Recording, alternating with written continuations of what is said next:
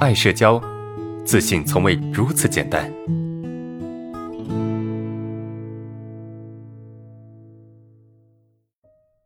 来看第二个问题，呃，有时候跟别人有一些矛盾哈，不懂为自己辩解，就吃哑巴亏那种啊，呃，事后才想反驳，就很生气。这个这个其实太常见了啊，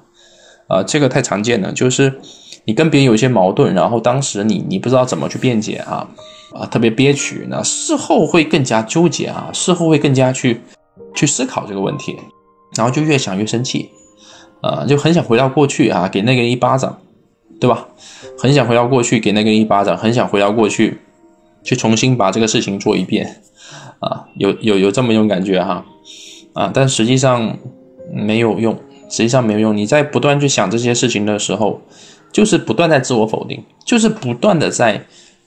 告诉自己说，哎，我不行，我不好，我很糟糕，明白吗？所以不要为过去过去去纠结，你应该去想未来，我可能会。遇到类似的事情，我该怎么办，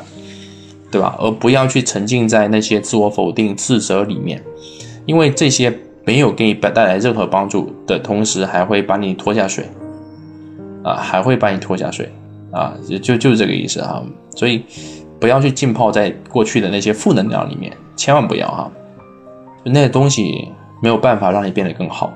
这是这是一个啊，这是一个。那第二个就是。